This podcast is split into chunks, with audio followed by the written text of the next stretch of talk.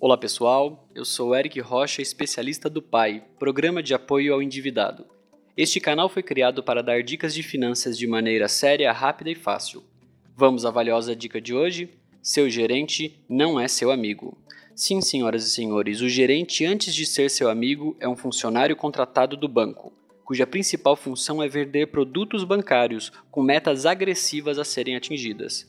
Pode acreditar, quando um gerente fala: Você não quer levar um título de capitalização para me ajudar? Ou precisando de dinheiro extra? Ele na verdade está garantindo que sua meta do mês seja cumprida, pois gerente que não cumpre meta é gerente demitido.